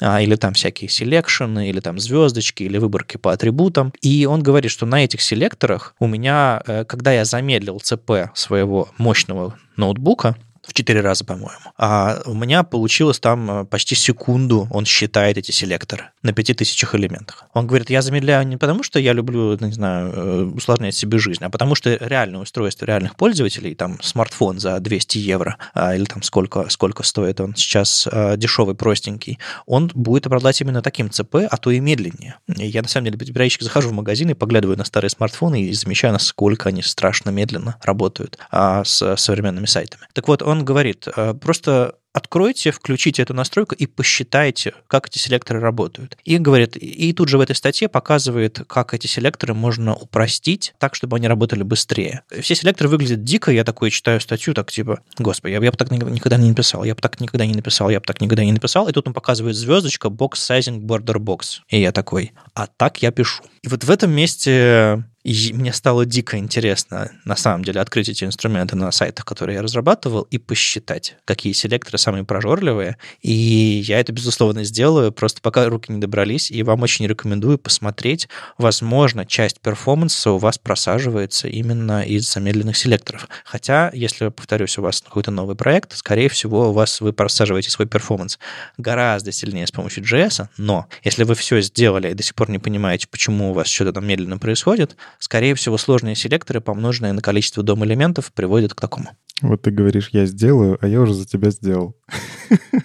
Я посмотрел, кстати, и на твой новый сайт в том числе. Короче, я даже специально поставил себе Microsoft Edge канарейку, включил эту экспериментальную штуку. И я так интригую, да, мы нашли, где у вас все плохо. У меня капелька пота стекает. На самом деле можешь расслабиться, там настолько ничтожные значения. В общем, я открыл сайт веб-стандартов для начала. Про People's Bay ничего говорить не буду. У нас самый э, такой, э, самый тяжелый селектор по микросекундам не миллисекундам, микросекундам. 18 микросекунд занимает селектор автор. Вот это самый тяжелый, который у нас есть. Что интересно, before 8 микросекунд. вот у меня здесь вот случился когнитивный диссонанс. Почему? Это же одно и то же, кажется. Но нет. Ну, очевидно же, он дешевле. Ну. Проще до, чем после вставить. Нет? Ну, если дом рендерится асинхронно, то у тебя до этого есть уже ноды, поэтому тебе легко бифо посчитать, а автора еще нет. Ну, на самом деле, самые тяжелые селекторы все-таки это действительно те, которые используют звездочку, тем более вот эта вот э, лоботомированная сова, э, звездочка плюс звездочка, которая, ну, периодически у нас на стандартах она тоже есть. Но внезапно один из самых тяжелых тоже селекторов это A двоеточие WebKit AnyLink двоеточие read-write.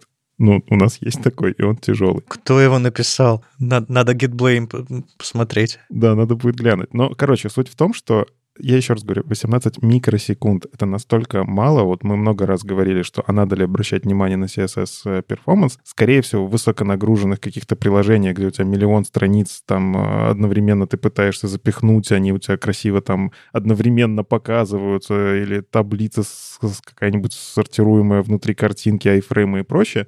Вот в таких вот жутких случаях действительно это очень полезный инструмент, потому что что мы? Мы когда открываем performance, мы такие, ну, наверное, JavaScript надо оптимизировать, ну, наверное, загрузку надо оптимизировать. А то, что CSS-селектор, в принципе, может парситься медленно, ну, я даже про это думать не буду. А сейчас у меня инструмент есть, который показывает, да, это стоит какое-то время. Но при этом, Никита, ты его прогнал на сайте, где все HTML-элементы написали вручную. Их мало. Там нет миллиона вложенных дивов. А проблема той же звездочки в том, что она выбирает все дома-элементы. Ну, я, кстати, еще про, про... Я специально не ходил по таким высоконагруженным сайтам, потому что просто, ну, там очень долго запускать это все добро и очень сложно анализировать. Но почти на всех сайтах, где я запускал это звездочки, ты прав здесь, да? Но внезапно IS. IS самый медленный на веб-деве. У них есть селектор э, iBrow плюс is и внутри H1, H2, H3, H4, и он у них самый медленный, он в два раза медленнее, чем все остальные со звездочками. Не, я к тому, что это становится более критично, когда мы берем сайты, сделанные не руками, а через э, какие-нибудь э, автоматические средства создания или э, там... Ну, да, визивики, генераторы, движки, да. Генераторы или React, которые мы тоже там вкладываем элементы в элементы множество раз. Вот, вот там это становится намного важнее, чем если мы просто сели и заверстали, написали HTML, написали к нему CSS. Да, я с тобой согласен. Но мне интересно вот это вот, что is или has какой-нибудь вот интересно найти бы. А кто-то же рискнул все-таки на веб-деве добавить is, да, и он реально медленнее, чем звездочки. Это вот для меня было открытием. Ну, то есть вот эти новые фичи, которые добавляют нам удобства, они медленные. Ну, на самом деле, я сейчас вдруг подумал про box sizing order box. А, я пишу его по привычке а, глобально для звездочки, но я понимаю, что ситуация, когда я пишу ширину плюс паддинг настолько мало, что, возможно, эту привычку стоит выбросить и не писать. Потому что, на самом деле, я, я, я человек, который не пишет, не использует normalize, не использует глобальные стили вообще по тегам никак. То есть там, типа, AMG max width 100% я не пишу, потому что, ну, господи, будет у меня AMG, который будет мне мешать, я напишу 100%. А вот box sizing border box — это единственный глобальный стиль, который я пишу. У меня даже на баде и на HTML классы стоят. И я вдруг подумал, что, может быть, это не то, чтобы это мне сильно поможет, но с точки зрения идеологии я понимаю, что это очень старая привычка, которую тоже можно отпустить. Но это так, это мои личные мысли, я об этом подумаю. А это все, возвращаясь к, к изначальной идее Патрика в этой статье, все эти правила, которые мы сейчас сказали, ну, это, безусловно, медленно, это, безусловно, быстро. Забудьте обо всем и проверяйте. То есть реально, если у вас э, самый отвратительный селектор на свете на сайте, на котором, не знаю, 500 дом-нод, все равно. А если у вас самый лучший селектор на свете э, на сайте, на котором все завалено дом-нодами, то вас, вас, вас никто не спасет, вам нужно будет, э, глядя на это все, понять, какую часть из этого, из этого всего оптимизировать. Тут важное уточнение, он в статье обращает на это внимание. А селекторы рассчитываются на моменте, ну, если в перформансе вы работали, recalculate styles. А recalculate styles вызывается довольно часто в React-приложениях. Снова вот Андрей правильно говорит, что когда мы пишем на фреймворках, у тебя, ну, просто, не знаю, CSS NGS какое-нибудь решение, у тебя на любой чих происходит пересчет стилей, а там у тебя по новой высчитываются селекторы. Если у вас несколько ререндеров происходит э, просто потому, что вы неправильно что-то сделали в коде, хуки неправильно подключили, вы просто так гоняете процессорное время на высчитывание селекторов. И у Патрика не просто так в статье а, галерейка не просто статическая, а в которой он фильтр применяет, чтобы при нажатии на фильтр происходила рекалькуляция стилей. Не уверен, что у него там React-приложение, а, скорее всего, что-то очень простое. А, в любом случае, он э, специально сделал пример, в котором это все было, будет видно. Ну, если вы хотите закопаться еще глубже, Нолан Лоусон в, в прошлом году осенью написал, выступил с докладом на конференции Performance Now в Амстердаме, в котором рассказал классный доклад про перформанс селекторов CSS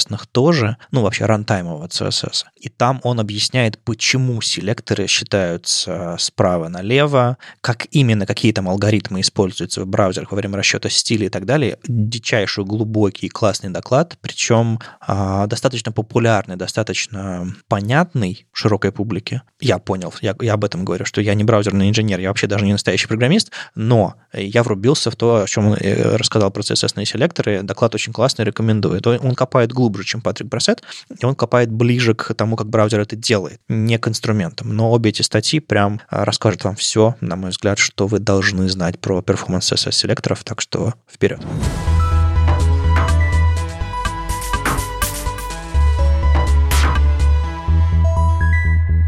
Ну и под конец. У нас есть э, одна старая статейка, которую воскресил немножко Зак Лезерман. Он написал э, в блоге у себя статейку про э, JavaScript Community, где напомнил о статье, которую, по-моему, Крис Койер еще писал в 2019 году о том, что, кажется, у нас как-то грядет или уже существует, или мы давно живем уже в эпохе, когда у нас произошло великое разделение. И великое это разделение, оно происходит внутри фронтенд-разработчиков, потому что мы перестали понимать, кто же такие фронтенд-разработчики. И, по сути, вся статья не Зака, а Криса, она посвящена тому, что понятие фронтенд-разработчик а я напомню вам, на, это мы, когда на русском говорим, у нас есть э, верстальщик, фронтенд, разработчик, JavaScript, разработчик, разработчик, веб-разработчик. Э, по-моему, вы, ребят, меня поправите, э, верстальщик называется просто frontend developer же. Ну, есть такое понятие, как UX developer,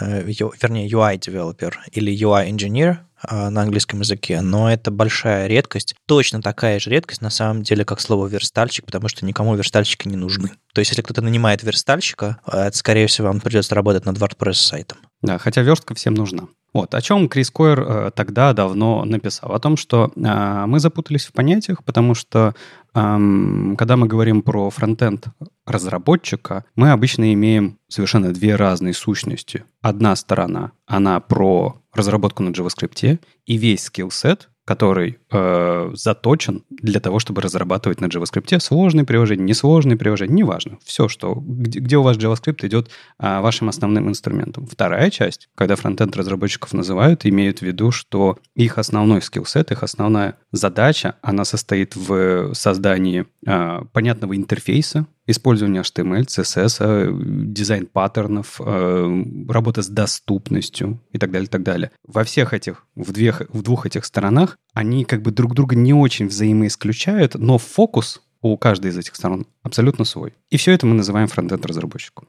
И проблема усугубляется в тем, что мы на рынке перестали понимать, кого же мы хотим. Например, мы видим вакансию фронтенд-разработчика, на самом деле мы до конца не знаем, что же, что же от нас-то хотят, пока мы не будем читать список навыков. Потому что кто такой фронтенд-разработчик, непонятно.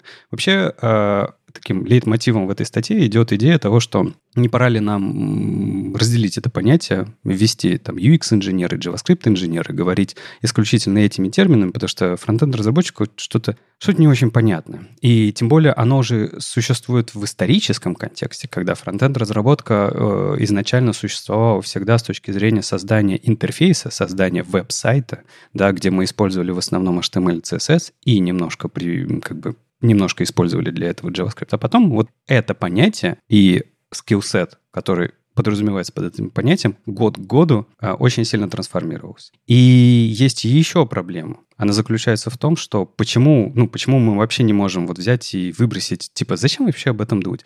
Да потому что, когда эти два понятия, эти две стороны очень сильно друг от друга год с году удаляются. Потому что если мы про фронтенд-разработчиков, которые специализируются на, не знаю, визуальной части. Мы говорим больше про UX, про UI, про именно как он имплементируется в рамках веб-сайта, в рамках интерфейса, а, про доступность ту же самую, про быстродействие и так далее, и так далее, и паттерны, которые вокруг этого все крутятся, то в части JavaScript мы больше смещения у нас идет к понятиям, которые приходят к нам от, из программирования на бэкэнде, архитектура, архитектурные паттерны, фреймворки, ну, какие-то именно способы программирования и так далее, и так далее. То есть все дальше и дальше удаляемся друг от друга. И Крискойер, по сути, к чему приходит? К тому, что кажется, что это совершенно два разных мира, которые очень сильно друг от друга отличаются и по навыкам, и по задачам, и по области ответственности.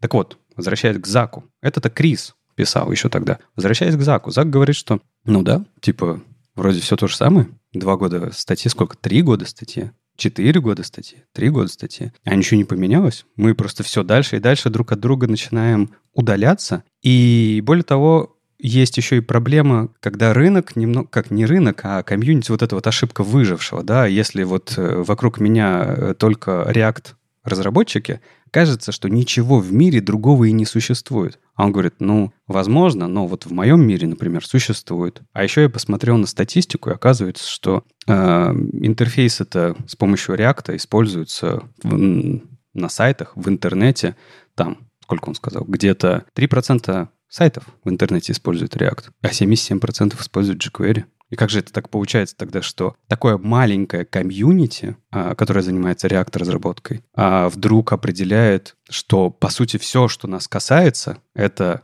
JavaScript-разработка с помощью современных фреймворков, и только это, хотя рядом с этим всем находится огромное количество работы, огромное количество сайтов, которые живут совершенно в другом мире. И как будто бы этот мир не замечается людьми, хотя вот Зак говорит, что я этот мир очень хорошо вижу. Но перед тем, как мы перейдем к обсуждению, я еще хотел к Рискойеру вернуться, потому что там была нападка в том числе и на обучение. И здесь есть проблема, потому что все больше и больше школ, пишет Крис, делают ставку на JavaScript в первую очередь. То есть они в, этой, в этом разделении изначально для себя выбирают одну из сторон. Они не говорят, что существует две стороны, что нужно уметь создавать хорошие, удобные интерфейсы, быстрые, отзывчивые и все такое. Они все уходят в сторону разработки на JavaScript. На JavaScript. Даже курсы, которые себя изначально позиционируют как то, что мы с вами погрузимся в верстку, например, если упрощать, да, в какие-то такие вещи, все равно оно заканчивается тем, ну все, верстка у вас есть? А теперь поехали к JavaScript, тулингу и разработке сложных приложений и только. То есть, по сути, даже школы не выпускают, выбирают среди вот этого разделения только одну из сторон. Вот такая вот у нас проблема. Что думаете, ребят? Открывайте форточки, сейчас душнить буду.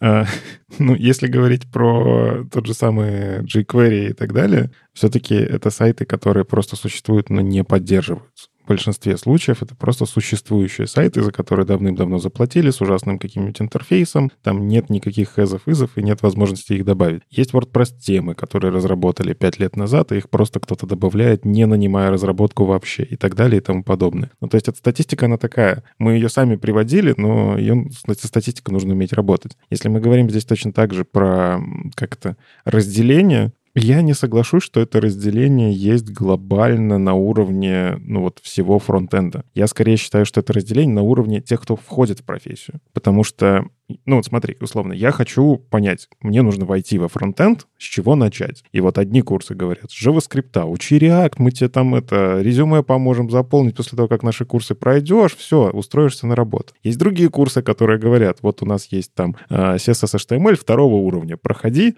э, мы тебе там научим все, и тоже, в принципе, у тебя в портфолио будут какие-то сайты. И в то же самое время есть компании, которым тупо нужно сделать хороший сайт. У них есть джуны, которые, в принципе, готовы верстать, готовы, кто-то кто готов верстать, кто-то готов на Node.js все писать, кто-то готов на React все писать. Но по факту, когда какой-то вот продукт доходит до состояния, что им важен перформанс, им важно, чтобы работало хорошо, они начинают задумываться глубоко, появляются сеньоры, которые вынуждены знать и ту сторону, и другую. Они не могут сказать, HTML я отрицаю, а я CSS отрицаю, я все буду делать на JS. Это не сеньор, это, это такое мышление немножко детское. Тем не менее, то, что ты говоришь, э, например, в статье Криса, он приводит несколько примеров очень крутых э, экспертов, которые существуют в сообществе, которые не могут больше назвать себя фронтенд-разработчиками, хотя они раньше себя так могли назвать. Потому что они не могут пройти собеседование никуда на фронтенд-разработку, потому что их спрашивают про алгоритмы на JavaScript. Они перестали чувствовать себя в этой области, ну, как-то на своем месте, потому что они видят, что а, их навыки, а, например, очень глубокого погружения в интерфейсы, в работу с интерфейсами и технологии, которые стоят вокруг этого, они как будто бы в меньшей степени, что ли, нужны или что. А это никуда не делось как говорят в интернете, I'm in this picture and I don't like it. Да, я человек, который не может пройти собеседование на, по современным алгоритмам на JS-разработчика, но у которого там 15 лет опыта разработки интерфейсов. Я на, той, на другой стороне этого каньона, а, который в посте Криса Койера нарисован. Есть действительно такая проблема, и проблема не в том, что я отказываюсь, я глуп или еще что-то такое. Проблема в том, что мне интересна другая часть, но чтобы а, меня взяли куда-то разрабатывать эту интересную мне часть, интерфейса, а мне нужно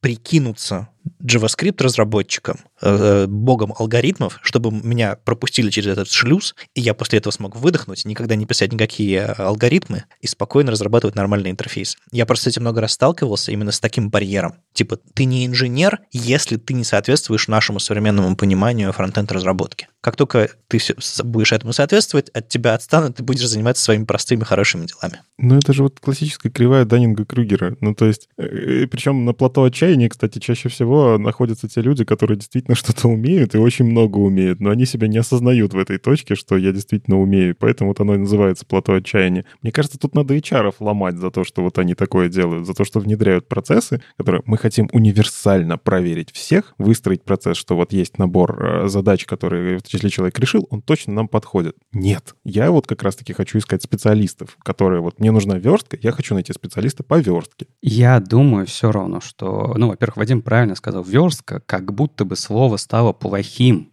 как будто бы мы уже не можем, знаешь, гордо себя именовать. Вот как там в студии Лебедева, да, называли, тоже пытались придумать другое слово, технолог. Технолог, технолог, да. Как будто бы верстка — это недостаточно. Ну, то есть ты как будто бы этим словом не можешь рассказать ве- весь свой объем знаний накопленных, как будто бы это слишком мелко. Хотя это не так. То есть проблема, видите, в, а, в словах в сообществе. Так давайте назовем это по-другому. Ну, либо давайте оставим фронтенд разработчика, как вот он был раньше и всегда существовал фронтенд разработчиком, и скажем, что вот э, э люди, которые пишут на React и на всем остальном, только JavaScript, назовем их JavaScript разработчиками, не знаю, инженерами, кем угодно. Да нет, Леша, проблема не в словах, проблема в бизнесе. Бизнесу в идеале подошли бы вообще вот просто разработчики, которые все сделают. Ну, так совсем сложно. Вот мы вот вчетвером можем сделать хороший фронтенд. У нас разная специализация, но мы сделаем. Но бэкэндера среди нас нет, ни одного. Вот прям настоящего такого. Ну, не скромничай, Андрей. Я думаю, ты, ты многое сможешь сделать на бэкэнде. Да, но я не смогу сделать тяжелый нагруженный бэкэнд, э, там, вращать деревья и вот это все тяжелая работа с данными, да, или там email.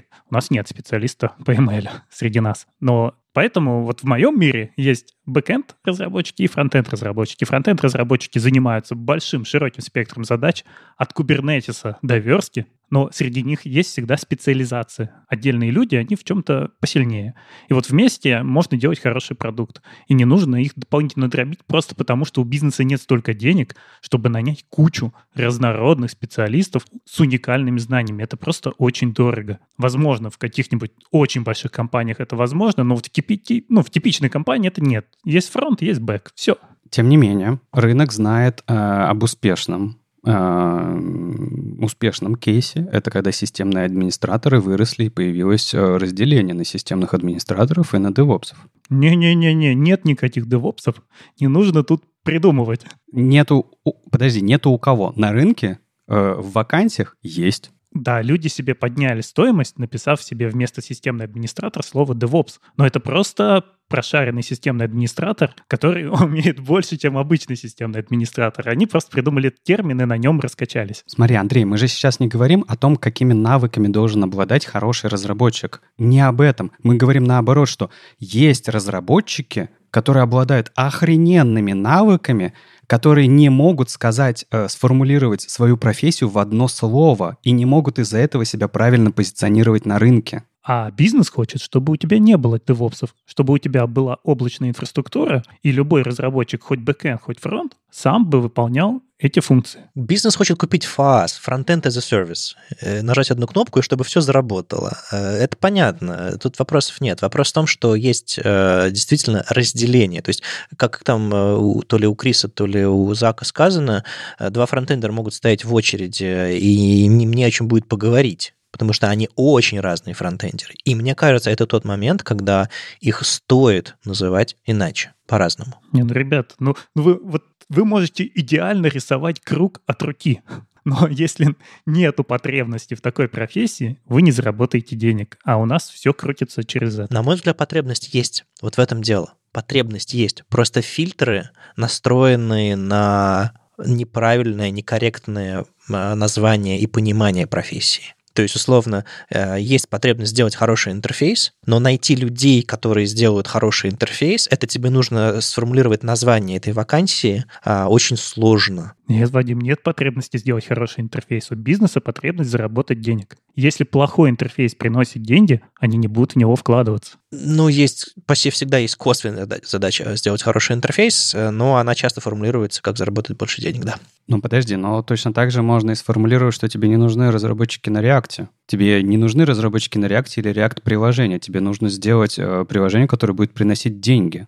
А нахрена тебе для этого React и вся их гребаная экосистема? Э, да нет, вообще нахрена тебе условные алгоритмы на собеседование, если твоя задача просто выпустить сайт? Ну, ты можешь выпустить, он будет работать медленно. Нафига тебе вращать деревья? Не нужно, никто не заставляет фронтендеров вращать деревья. Алгоритмы, которые спрашивают у фронтендеров, это просто базовое понимание того, насколько человек думает алгоритмами. Так мы и говорим про этот барьер, про барьеры, которые мы сами себе придумали. Вот Вадим же даже свою личную историю рассказал и подтвердил это. Ему приходится через барьер проходить, чтобы потом никогда из того, что его спрашивали на собеседовании, не делать. Это же проблема. Да, есть идея, что ты должен быть крепким инженером, а там мы уж придумаем, что с тобой делать дальше. Она оборачивается в то, что процесс найма сломан, часто. И, наверное, еще сообщество тоже может в этом всем поучаствовать, просто придумав или не придумав, или начать, начав употреблять для себя название. То есть, условно, я себя везде в социальных профилях называю фронтенд-разработчиком. Но когда люди смотрят на это, они мне предлагают вакансии синер какого-то там э, чувака, который будет на ноде писать. Э, это не я а как мне про себя сказать, чтобы меня правильно поняли? Вот это вопрос открытый. Пользуйся термином Софии Валитовой, CSS-инженер.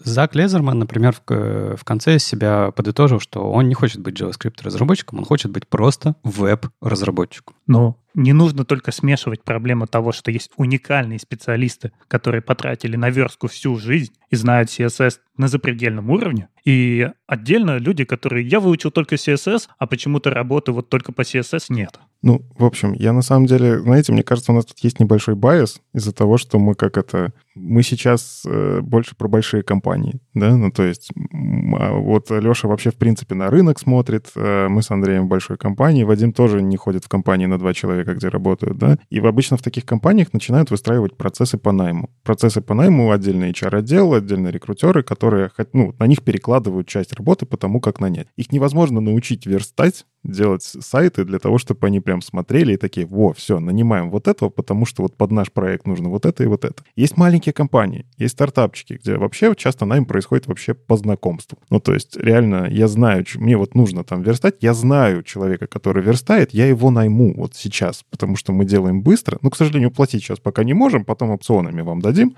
но тем не менее, в этом и разница. Ну, то есть под рынок тоже нужно подстраиваться, под компанию нужно подстраиваться. И я, наверное, здесь посоветую всем, кто устраивается когда-нибудь в любую компанию любого размера, все-таки сразу уточнить, о чем мне делать-то надо будет. Я, может, вам не подхожу. Ну, ты все-таки говоришь про, про HR, которым нужно научиться. На моем опыте HR просто тебя роутит между ближайшими техническими специалистами, а, ну, моего, опыт моего устройства там за последние годы. HR тебя просто роутит, ему нет э, желания, у него нет интереса понимать, что ты умеешь, не умеешь. Тебя сразу же берет человек, который, в принципе, разбирается в технологиях. Так вот, э, этот человек, у этого человека идея в голове, что ты должен, а, всегда делится на две части. Он понимает, на какой проект он тебя отправит, и, в принципе, может адекватно взвесить твои возможности. Но одновременно у него в голове есть идея, что такое настоящий инженер. И вот, вот, вот эта вот идея настоящего инженера, я сейчас пальцем в воздух тыкаю, эта идея настоящего инженера иногда очень сильно мешает нанять человека, который просто будет делать свое дело. Потому что настоящий инженер должен А, Б, С, Д, Е, даже если он не будет это А, Б, С, Д, Е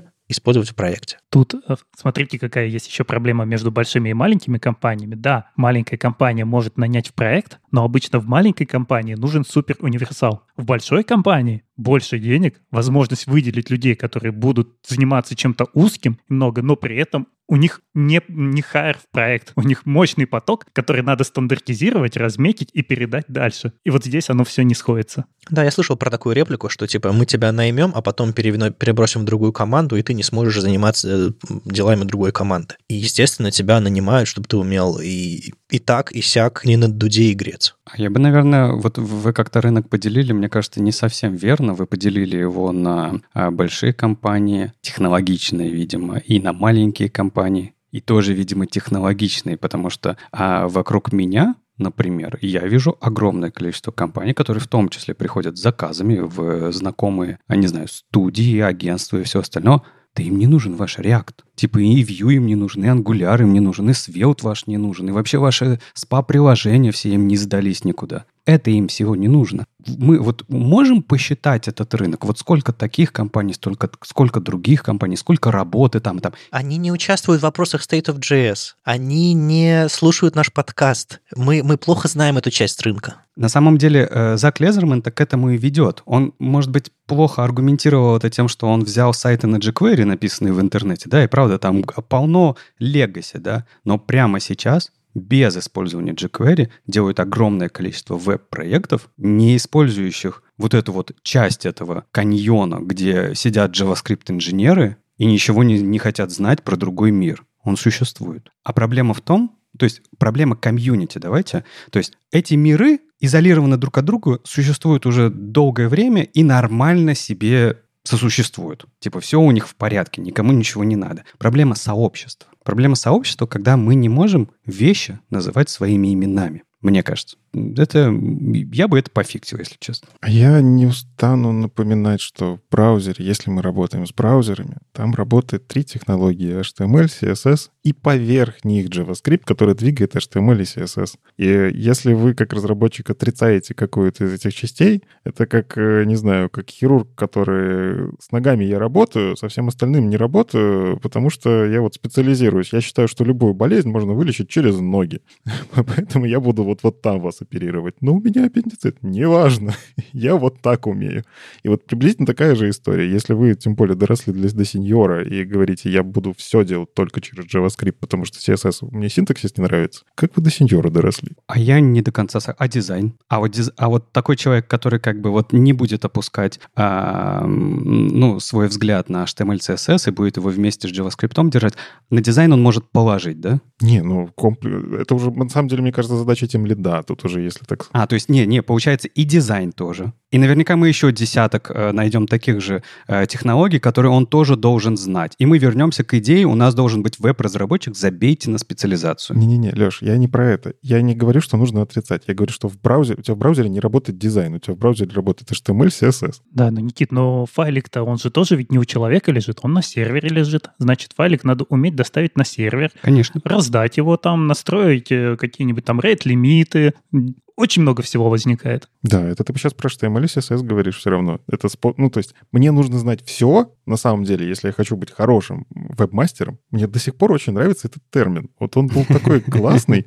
Я гордился тем, что я был веб-мастером. Я просто, я не смотрел. Надо мне знать какую-то специализацию, надо ли учить JavaScript. Мне приходит задача. Вот как правильно Леша говорит, мне не без разницы, там, React у вас или Svelte. Сделайте вот, вот мне макет вот на шпеге прислали, сделайте, чтобы у меня вот этот сайт вертел разместился где-нибудь вот на этот домен. Все, ты сидишь как веб-мастер, FTP открываешь, перекидываешь эти файлики, какие там девопсы, FTP отлично работает до сих пор. PHP там как-то изучаешь, какие-то там, а, обновляешь PHP, потому что там новые интересные функции произошли. А я при этом верстальщик. Ну, да, PHP пришлось изучать. В базу лезешь, MySQL подымаешь. PHP мой админ.